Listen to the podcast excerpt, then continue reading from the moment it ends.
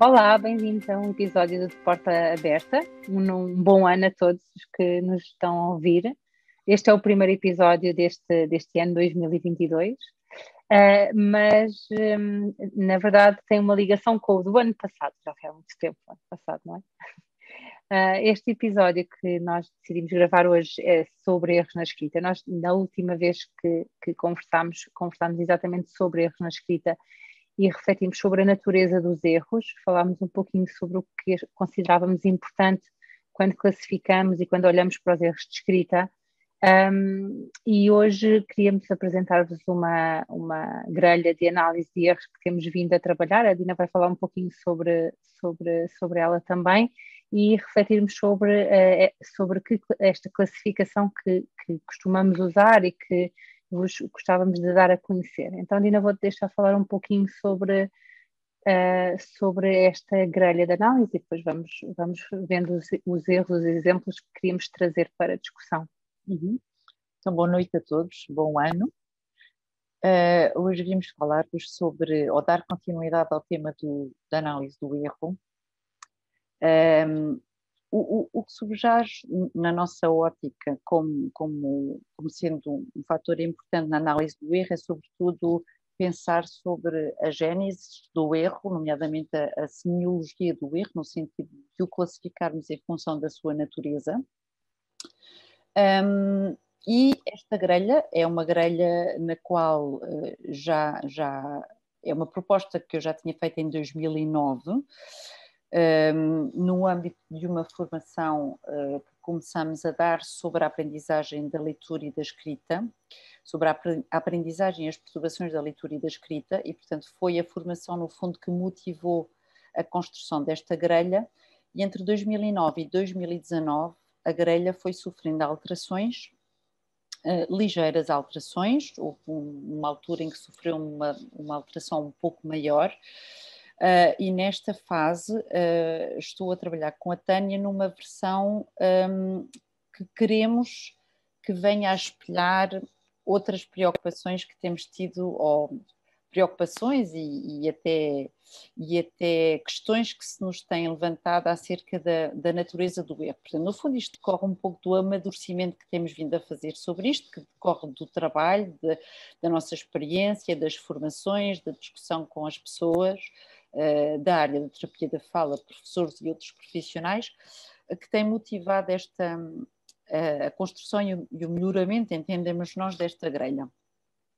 Ela está com um aspecto diferente daquele que tinha antes, não é? Tinha, tínhamos assim, era uma grelha um pouco diferente visualmente, um, e decidimos dar-lhe um nome, mas tem sido uma coisa assim um pouco informal. Em 2009 não tinha nome, um, tem vindo a assumir esta, esta designação, TEGA, um, tipologia de erros na escrita, grelha de análise. Um, e aproveito só para dizer que estamos simultaneamente a trabalhar numa grelha de classificação dos erros de leitura, o TELGA, uh, mas esta está, é, é, um bebê ao pé desta, e portanto hoje uh, vimos assim falar um bocadinho sobre, sobre esta.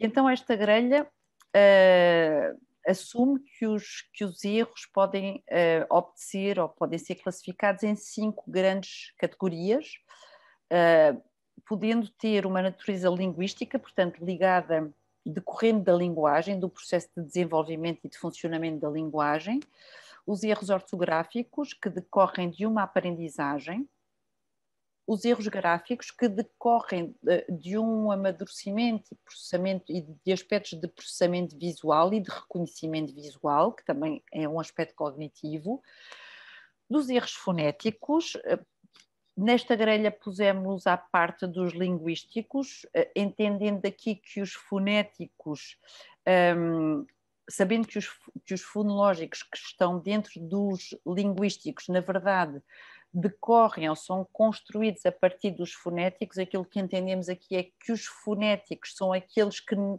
que cuja representação continua a ter uma natureza fonética, não se tendo descolado para uma representação fonológica, não é? Porque os, os, os puros fonológicos, obviamente, que bebem, alimentam-se dos fonéticos, mas achamos que fazia sentido nesta fase um, uh, diferenciá-los, porque do ponto de vista do seu entendimento e da intervenção tem implicações diferentes. Nós já o fazíamos antes, mas não lhe atribuíamos uma. Uh, dávamos uma explicitação diferente, não é? E uma atenção diferente, mas não tínhamos uma categoria à parte para eles. Nesta fase achamos que seria. Não. Mais Desculpa um... interromper, eles até vinham, tal como nós vemos noutras classificações, vinham dentro.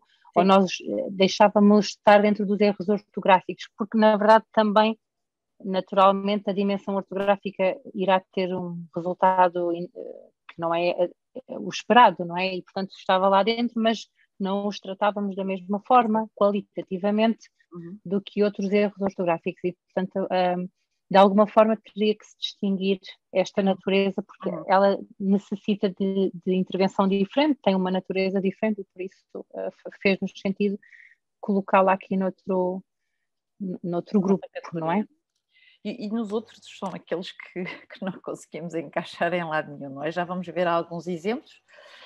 Um, e, portanto, a grelha subentende que a classificação pode, possa ser feita num nível muito elementar, no nível 1, uh, ah, em que são classificadas as dimensões, podendo ir a um nível, até um nível de classificação muito avançado, que é o nível 9, e que no fundo diz respeito a, a um dos parâmetros uh, dos níveis de avaliação que entram no detalhe da caracterização do erro do ponto de vista da propriedade segmental, fonológica, fonémica alterada, não é? Portanto, até aqui estamos a falar de um nível uh, no início mais elementar, mais intermédio e aqui claramente mais avançado quando entramos na, na, na propriedade segmental. Portanto, os outros vêm só até ao nível 1, os fonéticos até ao nível 1, os gráficos até ao nível 1, os ortográficos até ao nível 3 e os linguísticos, como vêm, até ao nível 9. Então, pensamos aqui em alguns exemplos, não foi, Tânia? Assim, mais. Vamos fazer uma, um exercício mais simples hoje, não é?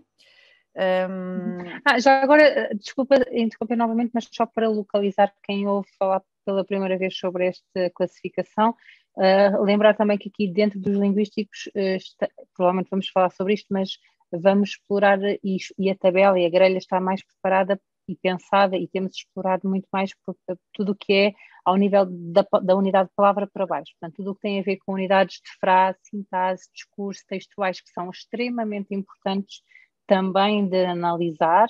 Um, portanto, esta grelha ainda, ainda, um dia pode ser que chegue lá, mas ainda não, ainda não tem esse nível de detalhe. Portanto, é para analisar o erro da palavra para, para baixo, não é? Da, de, ou que afeta a unidade de palavra.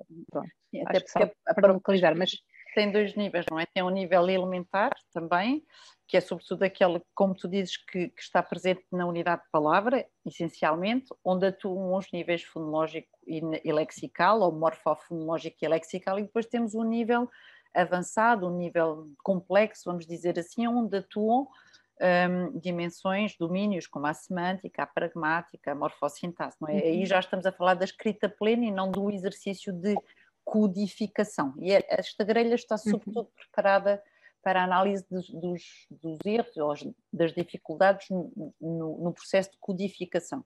Então vamos lá, eu vou, vou uhum. acompanhando, se quiseres ir uh, comentando, Tânia, se quiseres. Uhum. Este aqui, não é? Nós pensámos no, no primeiro exemplo, seria qualquer coisa que nós nem conseguimos transcrever, portanto não conseguimos perceber uh, cifrar, uh, o, o, que está escrito, cifrar, por exemplo.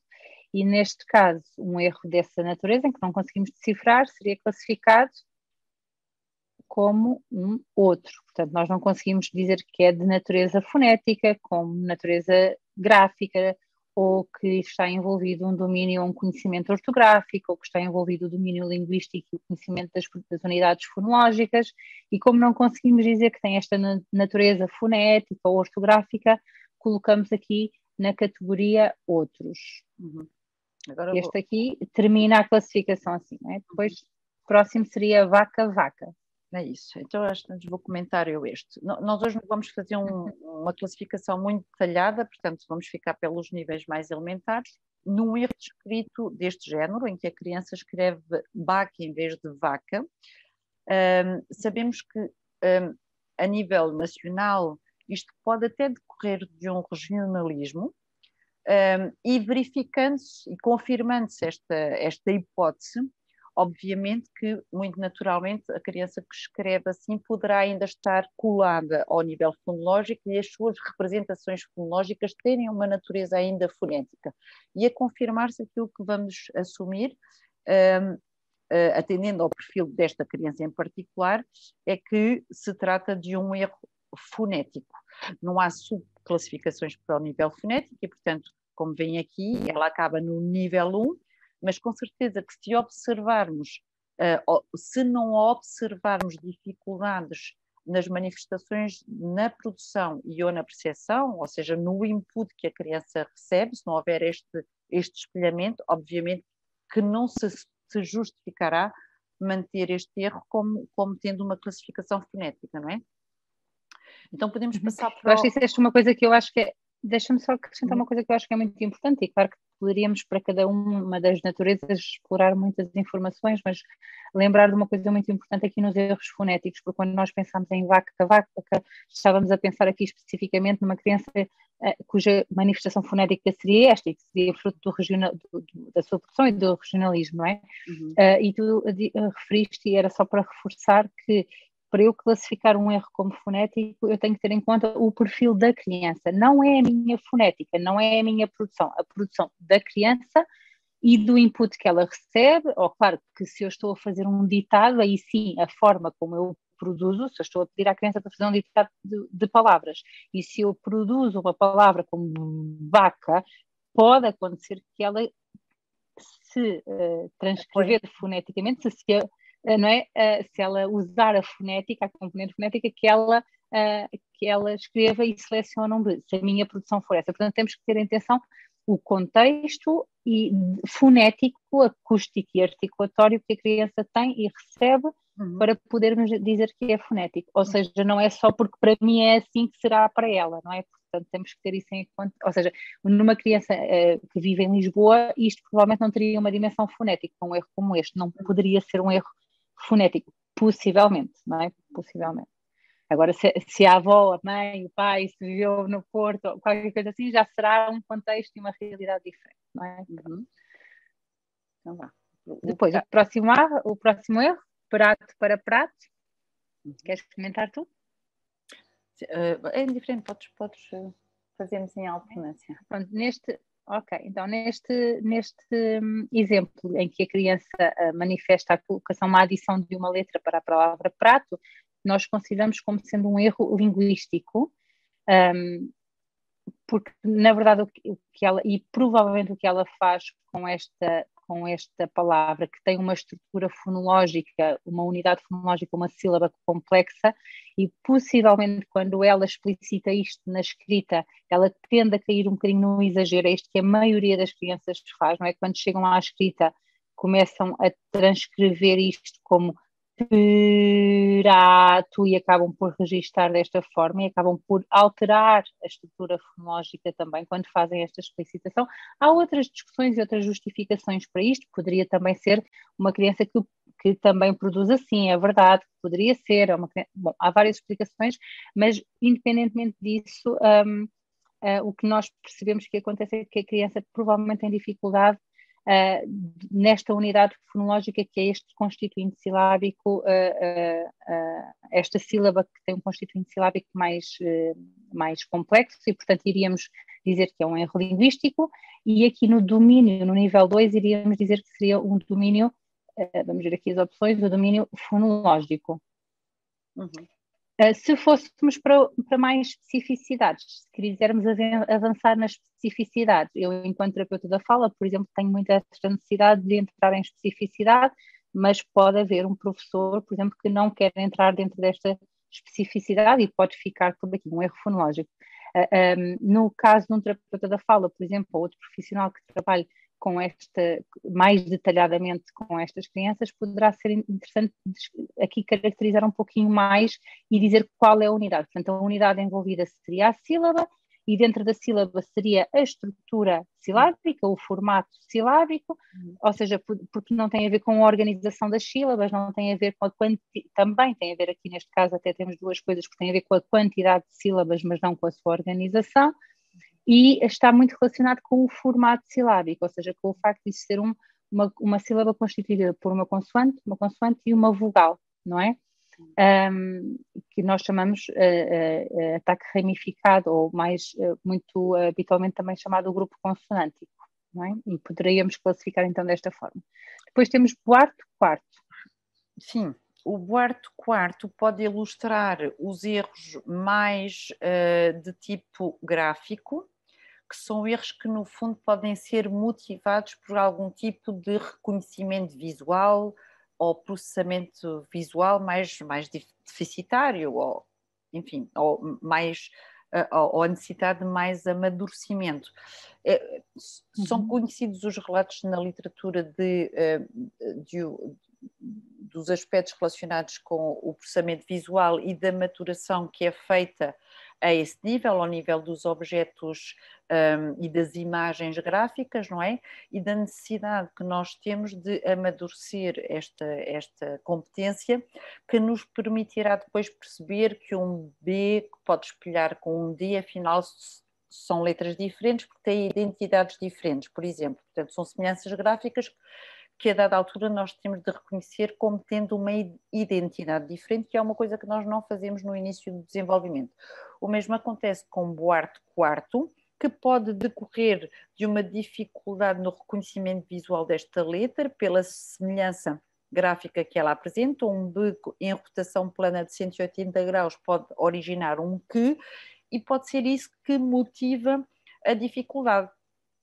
Nós não levantamos aqui a uhum. hipótese de ser um, uma dificuldade que decorra de, de, aspectos linguísticos ou fonológicos, por exemplo, porque as diferenças, uh, os traços que afastam um B do, de um que são, uh, são alguns, uh, do ponto, em, em, termos, em termos quantitativos, não é? E pouco provavelmente uma, uma criança terá esta dificuldade motivada por questões de processamento fonológico.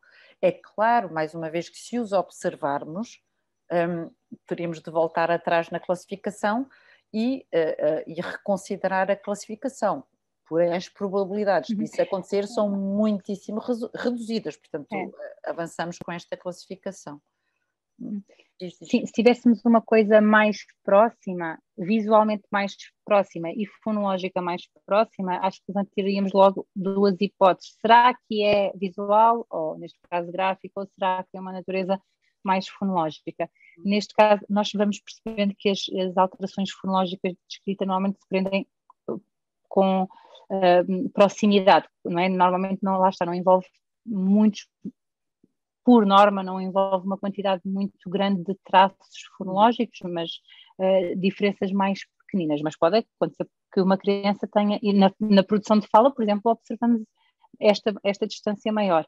Uhum. Na escrita não encontramos tanto esta, estas questões, mas se fosse, por exemplo, um mene, ou se fosse uma coisa como de.